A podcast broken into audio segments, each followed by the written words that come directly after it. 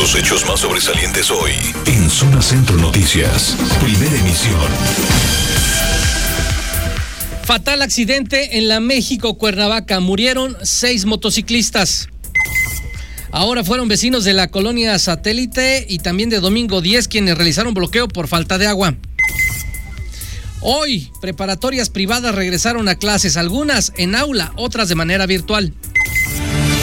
Es tiempo de informar. Es tiempo de la verdad. Zona Centro Noticias. Primera emisión. El poder de la información. Giovanni Barrios, en vivo. Hola, ¿qué tal? ¿Cómo le va? Muy buenas tardes. Bienvenidos a Zona Centro Noticias, la primera emisión de este lunes, lunes 16 de agosto del año 2021. Hay cosas importantes que compartir con usted. Quédese con nosotros. El fin de semana ha sido pues muy nutrido en el tema informativo de todo, de dónde va a estar la vacunación, hay que seguirse cuidando contra el COVID. Creció la enfermedad activa increíblemente, ya rebasamos los mil casos de enfermedad activa aquí en el estado de Morelos. Esto es muy peligroso, es la variante Delta ya la que se hace presente entonces, la variante Delta es altamente contagiosa, mil veces más contagiosa que la que se venía manifestando, las que se venían manifestando aquí en esta entidad. Así que, por favor, hay que extremar precauciones. También se ha dicho que probablemente, y como se lo anunciamos aquí, muy probablemente Morelos va a pasar a un semáforo naranja a partir de la próxima semana. Hoy, este lunes, todavía vamos a estar en semáforo amarillo, pero lo que le anuncié desde la semana pasada, hoy lo confirma el propio secretario de Salud, muy probablemente a un semáforo naranja, y en ese semáforo naranja nos va a, nos va a agarrar el regreso a clases que ya empezó paulatinamente el regreso a clases, ¿eh? preparatoria ya regresó hoy en, escuelas privadas, universidad también ya había regresado hace unos días atrás, las universidades públicas también, en fin, vamos a estar dando cuenta de ello, pero también el fin de semana un lamentable accidente se registró sobre la México Cuernavaca, motociclistas y aquí en estos micrófonos también hemos tenido este tema constantemente, el, el hecho de no está mal que visiten Cuernavaca o que viajen de Cuernavaca a la Ciudad de México en sus vehículos de dos ruedas. Lo que hemos cuestionado aquí es la velocidad con que realmente estos vehículos de dos ruedas son conducidos. Más de 200 kilómetros por hora y han existido infinidad de accidentes, muchos accidentes que han cobrado muchas vidas. Y la pregunta es, ¿en qué momento la Guardia Nacional hará algo? Ya son decenas de vidas, decenas. Y este fin de semana, seis vidas más. Y el problema es que alcanza también a gente que pues transita a una velocidad moderada, autobuses, camiones pesados, automóviles privados que se vieron involucrados en este hecho en este hecho donde pues seis motociclistas perdieron la vida. Vamos a conocer los detalles con nuestro compañero Alejandro López Arce. Adelante, Alejandro. Muy buenas tardes, Giovanni, a nuestros amigos que nos escuchan. Pues esta tarde, más de seis horas, eh, tuvo la circulación en la autopista México-Cuernavaca. Eh, como cada fin de semana, pues ya es costumbre los accidentes.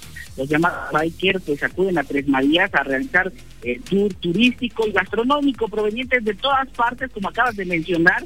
Y el domingo, pues fueron lamentables seis motociclistas que se dirigían a Tres Marías, pues fallecieron en un multipercance que ocurrió en tres puntos de la autopista México-Cuernavaca en el municipio de Huitzilac, fue justamente pues en el kilómetro 47 a la altura del poblado del Fierro del Toro de Huitzilac.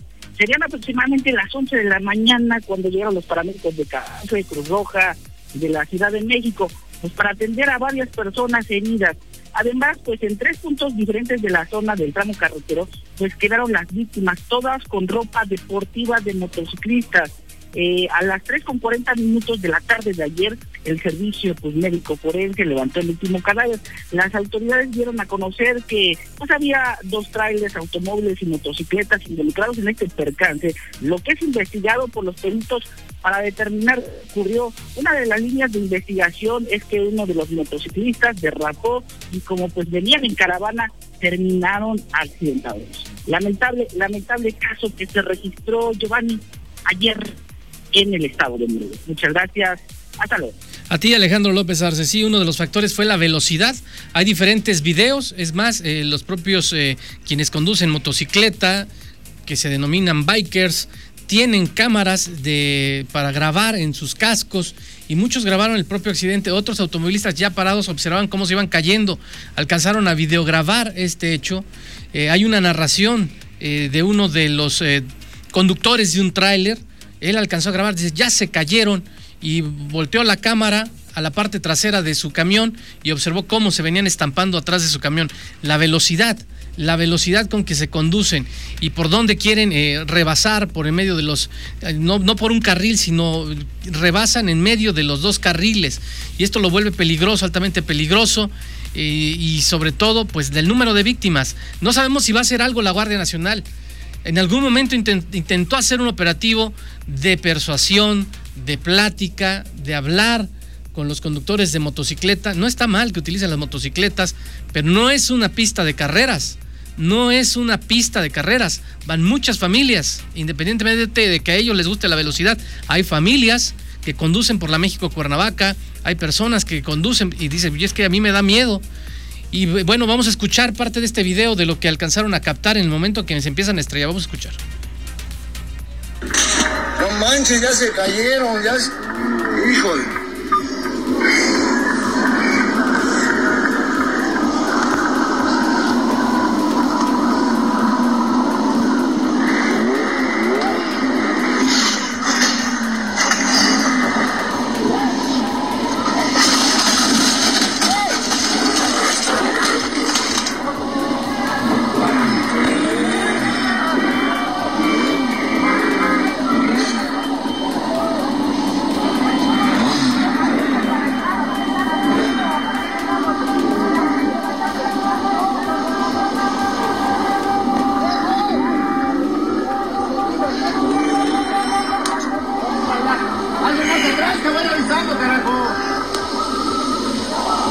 Usted, hazte más para atrás, que vayan avisando, no, es que con la velocidad que iba era imposible frenarse. La persona que estaba narrando este video en un momento ya quedó sin palabras, ya no pudo seguir narrando ante lo que estaban observando sus ojos, su mano temblaba al observar cómo los cuerpos pasaban al lado de su vehículo volando, porque literalmente pasaban volando. Ya la Fiscalía del Estado de Morelos ha emitido un comunicado referente a estos hechos. A las 11.26 horas dice este comunicado. A las 11.26 horas de este domingo 15 de agosto se recibió reporte de un accidente automovilístico en donde referían personas sin vida, varias más lesionadas a la altura del municipio de Huitzilac, por lo que cuerpos de rescate se trasladaron a la zona. Personal de la Coordinación General de Servicios Periciales y de la Agencia de Investigación Criminal acudieron al kilómetro 51 más 500 de la autopista México-Acapulco, a la altura del poblado de Tres Marías, en cuya zona realizaron el levantamiento legal de los cuerpos sin vida de cuatro masculinos y dos femeninas que viajaban a bordo de motocicletas cuatro hombres y dos mujeres.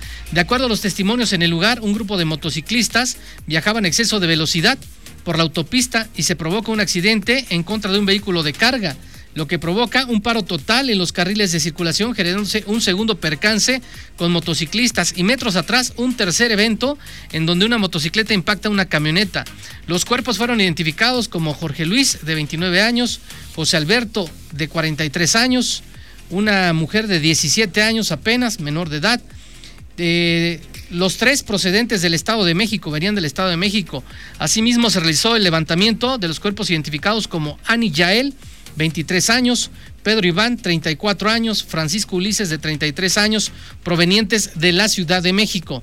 En el accidente estuvieron involucradas 11 motocicletas, 11 motocicletas, Honda de color rojo con negro, eh, una BMW color azul con negro, una Yamaha color negro, una Honda color blanco, eh, una BMW color negra, otra moto marca Honda color rojo, otra color azul, una Suzuki también, una Kawasaki, en fin, otra Honda. Eh, son motocicletas que alcanzan altas velocidades, otra motocicleta Yamaha. En el lugar se encontraron seis vehículos, dos de tipo tractocamión, eh, de color blanco con caja cerrada con placas de circulación de Servicio Público Federal, un Mazda, tres de color gris con placas, un Volkswagen Jetta, una camioneta Toyota, una camioneta Hyundai y eh, pues todos con placas de circulación. Los cuerpos de las personas que perdieron la vida fueron llevados a las instalaciones del Servicio Médico Forense aquí en Morelos y a través de la Fiscalía Regional Metropolitana se está iniciando ya el proceso de entrega de los cuerpos a familiares de las víctimas al tiempo de iniciarse las carpetas de investigación por los hechos. Pues muy lamentable lo que ha ocurrido. Seis vidas que se perdieron y la cantidad de motocicletas, de vehículos involucrados, familias que quizá eh, pues iban circulando y les tocó en ese instante. La pregunta vuelve a ser para la Guardia Nacional Carreteras, ¿Qué va a hacer la Guardia Nacional? Ya en redes sociales mucha gente ha reaccionado, eh, muchos para pedir que ya no circulen a esa velocidad. Por supuesto, quienes les gusta la velocidad, pues están defendiendo lo suyo decir, no, pues son accidentes, sí, son accidentes, pero no es una pista de carreras. Ahí marca perfectamente a qué velocidad se tiene que transitar en la México Cuernavaca. Y todas las velocidades están marcadas para respetarse. Y la pregunta es, ¿qué va a hacer la Guardia Nacional Carreteras? Si es que va a hacer algo o solamente seguirá como siempre guardando total silencio. Un hecho muy lamentable, seis vidas que se pierden en la México Cuernavaca. Vámonos con otros temas. Eh, también hoy se anunció un megabloqueo para Cuernavaca por falta de agua potable. Se desactivaron los, estos, eh, este megabloqueo se desactivó. No participaron diferentes colonias. Te pasó algo que venía eh, bloqueando, todavía bloqueó el sábado, pero dos personas adultos mayores se pusieron mal en este bloqueo. Ya decidieron ya no mejor arriesgar a la, a la población. Ya no participó Colonia Revolución ni tampoco Ciudad Chapultepec. Les llegó agua pero eh, quienes sí bloquearon fueron habitantes de la colonia satélite y en este momento también en domingo 10, pero vamos con habitantes de la satélite. Adelante, Alejandro López Arce. Hola, buenas tardes, Giovanni. A las 9 de la mañana, pues un grupo estimado de 20 vecinos inconformes por la falta de agua, pues llegaron a la avenida Plan de Ayala eh, Giovanni, 90 minutos tardaron para animarse en realizar pues, el bloqueo. El cierre de la avenida pues afectó a los conductores de los vehículos que se dirigían hacia Citepec y los que salían del Paso Express hacia el Boulevard. Los manifestantes pues estaban muy molestos ya que llevan cinco días sin el vital líquido. Vamos a escuchar el audio, por favor. ¿Cómo está? Cuéntenos. Bien, gracias. ¿Qué es lo que está pasando? ¿Cuál es el motivo de su manifestación? Desde el día jueves que no tenemos agua aquí en la colonia satélite, porque realmente el señor este, Villalobos no pueden pagar la deuda que, de que se deben aguas potables, que es de, que es de 200, es de 260 y tantos mil pesos, millones de pesos, así, que la cual no, no quieren pagar ninguno de los políticos, porque todo lo que se llevan de nosotros, nosotros pagamos puntualidades en el agua potable. ¿Ya les trajeron pipas? ¿Qué les dicen nada, las autoridades? Nada, no, no dan ni, ni, la cara, no dan nada. ¿Y ahorita sí van a cerrar? Sí, vamos a cerrar. Giovanni solo duró una hora, pues este bloqueo, los vecinos de la colonia satélite acordaron que aceptarían pipas de agua. La circulación pues regresó a la normalidad. Muchas gracias. Buen día. Gracias a ti, Alejandro López. Pero ahorita en domingo 10 hay otra manifestación también relacionada con el agua potable. El fin de semana se emitió un comunicado por parte de la Comisión Federal de Electricidad que no había eh, emitido ningún comunicado ni fijado ninguna postura pero, ¿qué dice este comunicado? Pues nada, que están dispuestos al diálogo, pero no habla de, de, algo más. Dice, con motivo de las manifestaciones que se han presentado en diversos puntos de la ciudad de Cuernavaca y las declaraciones vertidas por las autoridades municipales y del sistema de agua potable y el alcantarillado de Cuernavaca, ZAPAC, a CFE informa que la paraestatal está prendiendo, eh, dice que, que informa que está pretendiendo trasladar indebido e injustificadamente la responsabilidad por las omisiones en el pago de los servicios de suministro de energía eléctrica del organismo obligando a dotar de agua a la población. Es decir, como que dice, yo, yo no soy culpable, a mí me deben, dice CFE. Bueno, pero sí CFE es un acto criminal que le corte la energía en los pozos a donde la población subsiste del, de este vital líquido. Bueno, continúa el comunicado, dice, es necesario precisar que el ZAPAC tiene un adeudo con la CFE por energía y otros conceptos que asciende a 265 millones 7 mil 740 pesos monto que se incrementa mensualmente ante la falta de pago del organismo municipal. Bueno, pues si le debe el, el, municipio, pues que vayan y que presenten denuncia contra las autoridades, que los encierren o que les decomisen los edificios públicos, pero ¿por qué cortar la energía del agua potable? En todo momento, dice la Comisión Federal de Electricidad, ha estado abierta al diálogo y a la negociación para encontrar soluciones viables a la problemática de la deuda. Sin embargo, no ha sido posible alcanzar acuerdos favorables a pesar de los esfuerzos de la CFE debido a la falta de disposición y de planteamientos económicos acordes a la problemática existente de parte de las autoridades municipales y del ZAPAC. Es decir, aquí CFE le respondió al ayuntamiento, no tienes ganas de pagarme. La CFE dice reitera su compromiso con los habitantes de la ciudad de Cuernavaca en mantener las mesas de trabajo y de diálogo con las entidades involucradas con el afán de encontrar una solución pronta a esta problemática, pero no habla de una reconexión. La CFE continúa cumpliendo con las demandas de garantizar el suministro de energía eléctrica en beneficio de México, bueno, sí, de México y de la población de Cuernavaca para el agua. Aquí no lo puso. De la misma manera va a continuar con las gestiones necesarias para recuperar el pago justo que corresponda al consumo de electricidad dice, apelamos a la responsabilidad de las autoridades municipales y los exhortamos a cubrir el pago de la energía eléctrica que consumen, así como reiteramos nuestro compromiso de mantener el diálogo con la finalidad que ningún servicio fundamental para la ciudadanía se vea afectado. Bueno, pues sí, sí se emitió su comunicado, pero no se ve también que vaya a actuar a favor de la ciudadanía. Actuar a favor de la ciudadanía es reconectar los pozos y dotarlos de agua. Eso sería actuar a favor de la ciudadanía. Y sí, proceder en contra del ayuntamiento o de las autoridades que no quieren pagar. Eso, eso, eso también sería. Claro, en una justa demanda, ¿por qué al, ciudadano que paga sus, sus recibos puntualmente? El problema seguramente se le va a heredar al próximo presidente municipal de Cuernavaca, José Luis Uriostegui Salgado. Hoy habló del tema. Adelante, te escuchamos, Itzel Galván. ¿Qué tal, Giovanni? Muy buenas tardes. Buenas tardes también para el auditorio. Efectivamente, el presidente municipal electo de Cuernavaca, José Luis Uriostegui Salgado, dijo que pues lamentablemente no hay fecha para dar solución a esta problemática, a esta crisis de agua potable que se mantiene en la capital morelense. Y es que explicó que él como eh, presidente municipal electo está formando parte de estas mesas de negociación, de estas mesas de trabajo para conocer los acuerdos a los que llega, pues sería eh, directamente afectado una vez que tome la administración en el mes de enero próximo. Dijo que dentro de estas mesas de trabajo, pues sí se han dado a conocer los montos, como ya lo señalabas, de 265 millones de pesos que eh, pues se mantiene como adeudo el ZAPAC con la Comisión Federal de Electricidad. Sin embargo, pues también se han revelado datos eh, en torno a este adeudo. Señaló que se ha dado a conocer por parte de las autoridades del ZAPAC que tienen un déficit eh, no tienen la eh, captación de recursos suficientes, pues solamente eh, reciben el recurso o cobran el 75% de las tomas totales en Cuernavaca, tanto por pues fallas en sus sistemas, en su administración, como por eh, corrupción. Explicó que también son menos los recursos que ingresan mes a mes comparado con los gastos que eroga este organismo operador de agua potable, por lo que eh, ha abonado a incrementar este adeudo de manera exponencial. Conoció que sí, no existen recursos ahora suficientes para poder saldar este adeudo, por lo que se están buscando alternativas que puedan ayudar a la solución de este problema sin que exista ya una fecha para su eh, solución. Vamos a escuchar.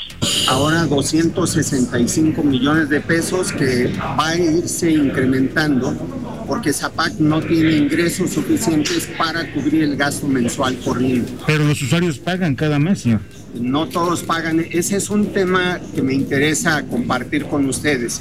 Zapac no está cobrando el 100% de las tomas de agua industriales, comerciales y habitacionales. Está recuperando aproximadamente el 75%. Ese déficit es lo que genera una deuda recurrente. Por lo tanto, eh, me parece que Zapac está teniendo problemas de eficiencia y eficacia en la recuperación de, de las cuotas que todos debemos pagar por agua potable. ¿Por qué cobra? ¿Por deficiencias? Por deficiencias de su propia administración. ¿Sí? Y deben implementar programas de cobro para que los usuarios se acerquen y paguen. Y si no, iniciar los procedimientos también administrativos para la recuperación de recursos porque en la medida en que no paguen unos nos afectan a todos. Licenciado, ¿de verdad no hay dinero o hay dolo, incapacidad ahorita que están sufriendo los ciudadanos? De acuerdo con información de ZAPAC, generan un ingreso promedio de 25 millones de pesos al mes, pero el gasto a cubrir es de alrededor de 35 millones. Por lo tanto, ese déficit genera la deuda que se viene incrementando. Así lo señaló el presidente municipal electo José Luis Uriostegui Salgado. Este déficit pues ha coadyuvado en el aumento de la deuda y pues hasta ahora no hay recursos para poder saldarla y solucionar esta grave crisis de agua potable. Hasta aquí mi reporte, Giovanni. Gracias, Itzel. Bueno, se avecina que este problema no se va a solucionar pronto. Hacemos la cuenta, 7 millones 300 mil pesos tendría que pagar la próxima administración de José Luis Urioste cada mes, es decir, desde que empieza su periodo de gobierno, que va a durar tres años, son 36 meses, cada mes tendría que pagar 7 millones 300 mil pesos a la Comisión Federal de Electricidad para cubrir este adeudo que se tiene sin dejarlo crecer.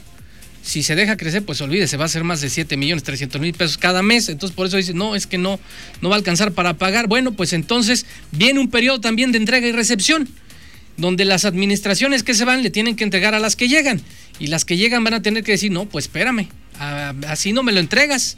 A mí me lo entregas con cuentas claras o procedemos de manera legal, porque si no esto se va a seguir arrastrando quién sabe por cuánto tiempo, y eso es un verdadero problema. Ya vio y observó todo lo que se generó durante todos estos días y que se sigue generando, porque hoy todavía hubo bloqueos ahí en satélite, acordaron llevar pipas, por eso se retiró el bloqueo. Ahora vamos a ver qué les dicen también a quienes están bloqueando ahorita domingo 10, porque también es por falta de agua. El propio gobernador de Morelos, Cuauhtémoc Blanco Bravo, pues está anunciando que va a tener que intervenir este, en este conflicto. Adelante, Ana Lilia Mata. Giovanni, buenas tardes, buenas tardes al auditorio. El gobernador del estado, Cuauhtémoc Blanco Bravo, confirmó que intervendrá en este en esta problemática eh, por la distribución del agua potable a raíz de una deuda que enfrenta el municipio de Cuernavaca con la Comisión eh, Federal de Electricidad. Dijo que eh, intervendrá ante las instancias que sean necesarias. un inicio dijo ante la Federación, aunque aclaró que es una responsabilidad del alcalde eh, Antonio Villalobos que no ha podido atender hasta el momento, dijo no ha habido la capacidad para atender y sobre todo, bueno, pues cuestionó el monto tan alto de la deuda eh, que enfrenta el sistema de agua potable y alcantarillado de Cuernavaca, el ZAPAC, por más de 200 millones de pesos cuando dijo su administración, que fue la pasada, que encabezó José Blanco, eh, pues dejó una deuda de 80 millones, que fue la que recibió, dijo, porque sí eh, pagó eh, pues puntualmente los montos que tenía que atender ante la Comisión Federal de Electricidad, y sin embargo dijo ahora es muy alta, y esto aseguró se debe a mafiosos, dijo hay una mafia en el Zapac, así lo señaló, que pues no ha podido eh, eh, pues o no ha querido atender. El alcalde dijo, el, es caja chica del ayuntamiento. El Zapal, vamos a escuchar lo que dijo al respecto el gobernador del estado. Nosotros sí pagamos. Así que le quede clarito, nosotros sí pagamos a CFE. Y si tú ves, creo que nada más nos cortaba una vez CFE eh, este, los pozos. Pero es increíble que tengan una deuda de 280 millones de pesos y que le quieran echar al gobierno del Estado. No, no, no. Es responsabilidad de él por tener a gente mafiosa en el zapato. ¿Y entonces no va a hacer nada usted por... nosotros, nosotros vamos a hacer todo lo posible para gestionar en la Ciudad de México. Pero no se vale que esta persona, que se dice presidente municipal, lo haya delimitado a 200 millones de pesos. Eso es impagable. Ya se está lavando las manos el alcalde. ¿A qué se refiere con que hay déficit de administración? ¿Déficit de administración de este señor? Pues, imagínate, o yo te estoy diciendo otra vez, yo lo dejé en 80 millones de pesos porque así me lo dejaron anteriores administraciones. ¿Y en cuánto lo dejó? Okay. En 80 millones te lo estoy diciendo. ¿Pero qué se refiere con el pero, el, pero el, el señor, el señor, ¿por qué es la caja chica del zapato? Esa es la realidad. ¿Va a intervenir el gobierno? yo voy a tratar de hablar allá arriba con, la gente que tengo que hablar, pero no se vale que esta persona se quiera lavar las manos y que el zapato sea la caja chica. Porque no me digas que en tres años tengas una deuda de 280, de 200 millones de pesos que él la dejó y que le dejó de pagar a CFE. Y CFE está en todo su derecho. Bueno, pues es lo que dijo el eh, gobernador del estado, esta intervención será de inmediato, esto tras cuestionarle justamente la inconformidad de la ciudadanía de vecinos que han realizado bloqueos en los últimos días. Esa es la información.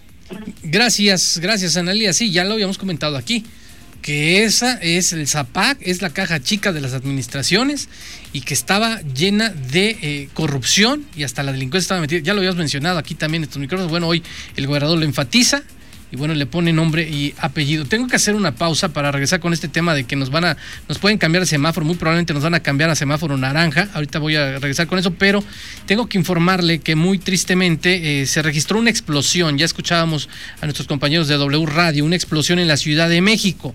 Fue una explosión por acumulación de gas en un edificio.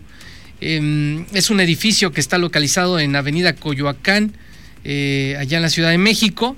Dejó 22 lesionados, seis fueron trasladados al hospital por lesiones, dos eh, eh, por COVID y se mantiene la presencia de, pro- de protección civil, pero acaba de informar la jefa de gobierno de la Ciudad de México, Claudia Sheinbaum, que eh, eh, pues falleció una de las personas de esta explosión. Dice, con profunda tristeza informo que una de las personas lesionadas por la explosión en Avenida Coyoacán lamentablemente perdió la vida. Estamos en contacto con la familia para brindar todo el apoyo que sea necesario. Muy lamentablemente esta explosión allá en la Ciudad de México que ha cobrado una vida. Voy a la pausa, es breve, no se vaya. Son las 2 de la tarde con 51 minutos. Gracias por continuar con nosotros. Le comentaba a usted sobre el riesgo que tenemos de que la autoridad federal nos mande un semáforo naranja. Estamos en semáforo amarillo, pero muy probablemente próximo lunes estaremos en semáforo naranja. Es prácticamente un hecho. El secretario de Salud, Marco Antonio Cantú, hoy habló del tema y así lo ha reconocido. Estamos ya por regresar a semáforo naranja. Esto implica pues menor aforo en diferentes eh, puntos, eh, tanto públicos como privados. Vamos con Itzel Galván. Adelante, Itzel. Efectivamente, Giovanni, pues el próximo lunes 23 de agosto Morelos podría pasar ya a un semáforo epidemiológico naranja para eh, pues tratar de reducir los contagios de COVID-19, lo que significa que serán afectados los aforos en negocios, empresas, bienes y servicios. Y es que hoy el secretario de Salud en el estado, Marco Antonio Cantú Cuevas, pues sí, reconoció que existe un altísimo riesgo de regresar a este semáforo epidemiológico naranja. Y es que durante el fin de semana, solo en estos días del fin de semana, Giovanni, los casos activos de la enfermedad rebasaron ya los más de mil. También el funcionario que se tiene actualmente un 45% de ocupación hospitalaria en todo el sector salud y el 70% eh, de ocupación en el caso de terapia intensiva. Eh, hablamos, por supuesto, solo de pacientes con COVID-19. De igual forma, eh, pues ante estos casos de la variante Delta, que suman 28 en este momento en la entidad morelense, pues se sospecha que es una mayor la circulación de este virus o la variante de este virus de SARS-CoV-2. Vamos a escuchar. Ustedes saben que en estos momentos que está incrementándose el número de casos en el estado, eh, al último corte pues ya tenemos más de mil activos y la, eh, la posibilidad de regresar a un color de semáforo, ya sea naranja, estamos en amarillo todavía, primero tendremos que pasar a semáforo naranja y si las condiciones siguen así, pues tendríamos después que ver si pasamos a rojo. Recordarles también que el color del semáforo la da la federación, no lo pone el Estado. Lo que el Estado hace es informar los indicadores, todos son indicadores de salud, y ellos son los que se han ido moviendo de acuerdo pues, al incremento de casos, al incremento de ocupación hospitalaria, a estas variantes. Y eso, por lo pronto, la posibilidad de pasar a naranja es altísima. Les decía la vez pasada que estuvimos a un punto, hace 15 días, bueno, 10 días, de pasar a semáforo naranja, nos quedamos en amarillo. Muy probablemente el viernes que se anuncie el cambio de semáforo federal, es probable que estemos en naranja, porque estamos ya muy cercanos. Eh, ¿Eso ha incrementado también la, la integración de módulos para detectar COVID en menores de 0 a 5 años? Sí, por supuesto. Más que, que solamente el cambio del semáforo, es una de las estrategias que nos indicó el señor gobernador, Cuauhtémoc Blanco Bravo, a implementar. Habíamos retirado los módulos de prueba, los módulos, ¿eh? no la realización de pruebas. Las pruebas se han realizado durante toda la pandemia en las unidades médicas correspondientes, pero los módulos se volvieron a instalar, repito, por indicación del señor gobernador, para tratar de mitigar, de diagnosticar oportunamente los casos, aislarlos, buscar a sus contactos, aislarlos y con ello tratar de ir disminuyendo el número de casos positivos. Ahí escuchamos, eh, Giovanni, al secretario de Salud en el Estado, Marco Antonio Cantú Cuevas. También se le preguntó en específico por el caso de los niños, los contagios que ya se han dado en eh, pequeños, eh, en menores de edad. Dijo que hasta el momento, en la tercera ola, en lo que va de esta tercera ola, ya suman 144 niños contagiados. Actualmente hay solo uno en hospitalización y afortunadamente ninguno de estos pequeños ha perdido la vida. Hasta aquí mi reporte, Giovanni. Gracias, Itzel. Cuando el secretario de Salud dice altísimo riesgo de regresar a, primero a un naranja y posiblemente a un rojo, nos está diciendo vamos a estar en semáforo naranja la próxima semana y se le agrega, si la cosa va como va, vamos a estar en rojo en algún momento. Nos va a agarrar el regreso a clases en un semáforo naranja, que de hecho ya hoy ya hubo regreso a clases. ¿eh? Este día regresaron a clases alumnos de colegios privados de Morelos. Algunos lo hicieron de manera virtual, otros de forma híbrida, es decir, presencial y virtual. El regreso a clases eh, fue para nivel medio superior, es decir, preparatoria. Esto lo, de- lo decidieron los directivos, eh, dueños de los colegios, los padres de familia, que son privados. para este regreso virtual ante el aumento de contagios y otros pues de manera presencial, así mixto. En otros casos, eh, a pesar de que aún alumnos no están vacunados, hicieron regresar de manera híbrida. Para el nivel básico, que es secundaria y primaria, como usted lo sabe, se tiene previsto regreso el 30, el 30 de agosto. Y aunque la SEP ha dicho que habrá regreso a clases en las dos modalidades, en el caso de Morelos, el regreso se va a dar en este semáforo epidémico naranja, como pues ya lo ha adelantado el secretario de Salud, mientras que en algunas universidades privadas también ya regresaron. La mayoría de las universidades privadas lo hicieron de manera virtual. Eh, también el 12 de agosto pasado, el rector de la UAM, Gustavo Urquiza, confirmó que los estudiantes van a iniciar también de manera virtual en la UAM y confió que pronto pues los laboratorios sean ocupados de forma segura por quienes necesitan hacer prácticas y experimentos, pero virtual por lo pronto la UAM. Así están las cosas y mientras tanto el gobernador Cuauhtémoc Blanco Bravo pues informó que siguen analizando un regreso a clases presenciales. El gobernador dice que están analizando. Vamos a escuchar qué es lo que dijo el gobernador Cuauhtémoc Blanco Bravo. Estamos, estamos viendo, nos tenemos que ir a lo que nos diga el gobierno federal. Yo ya se los he dicho muchas veces, también hay que ver a los padres de familia, y hay que platicarlos con ellos. Y luego no hay agua en las escuelas. Pero nos vamos con los mismos, por eso te digo otra vez, con el agua, y otra vez te lo vuelvo a repetir, 200, 200, 200 millones de pesos que estos sinvergüenzas de Zapata no le pagaron a CFE. ¿Cuál es el? Terminamos, ¿Quieren señor regresar gobernador. los papás? ¿Cómo? ¿Quieren mandar los, a los niños los papás? Yo, en ¿Qué verdad, datos yo te lo digo con toda sinceridad, es una decisión que van a tomar ellos. Este, nosotros nos vamos a alinear al gobierno federal. Tú sabes ahí que hay una muy buena relación, entonces es una decisión que también los padres de familia se los van a llevar o no los van a llevar, porque es un. Pues ahí lo tiene, lo que dijo el gobernador es una decisión de los padres de familia. La vacunación, ¿dónde va a estar? Eh, nos dice la autoridad que eh, Jutepec, 18 y 19 de agosto, segunda dosis para la población de 30 a 39 años de edad. Jutepec, 18 y 19 de agosto, segunda dosis, población de 30 a 39 años de edad, es Sinovac. Va a estar en el CENDI 4, Unidad de Medicina Familiar, Escuela General número 3, Eulalia Guzmán. Eh, ¿En dónde más va a estar eh, esta vacunación? Nos dicen que va a estar en Temisco 18 y 19 de agosto.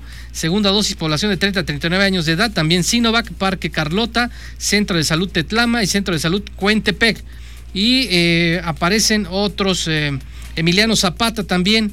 En Emiliano Zapata, de 30 a 39 años de edad, también Sinovac, Estadio Emiliano Zapata, Hospital Centenario de la Revolución y Escuela Primaria General Emiliano Zapata. Y eh, aparece por acá también Xochitepec, 18 y 19, de 30 a 39 años, Sinovac, en la unidad deportiva La Gran Fuerza de Alpuyeca y la explanada del centro de Xochitepec. Aparece Temisco, Temisco en el Parque Carlota, explanada municipal de Tetlama y Centro de Salud Coentepec, segunda dosis, población de 30 a 39 años de edad, Sinovac el 18 y 19 de agosto. Estos son lo que nos están informando. Así va a estar la vacunación esta semana. Ya nos vamos. Lo espero un punto de las 6 de la tarde con más información. Que tenga usted muy buen provecho. La veracidad hecha noticia. Giovanni Barrios informó. En Zona Centro Noticias, primera emisión. El poder de la información.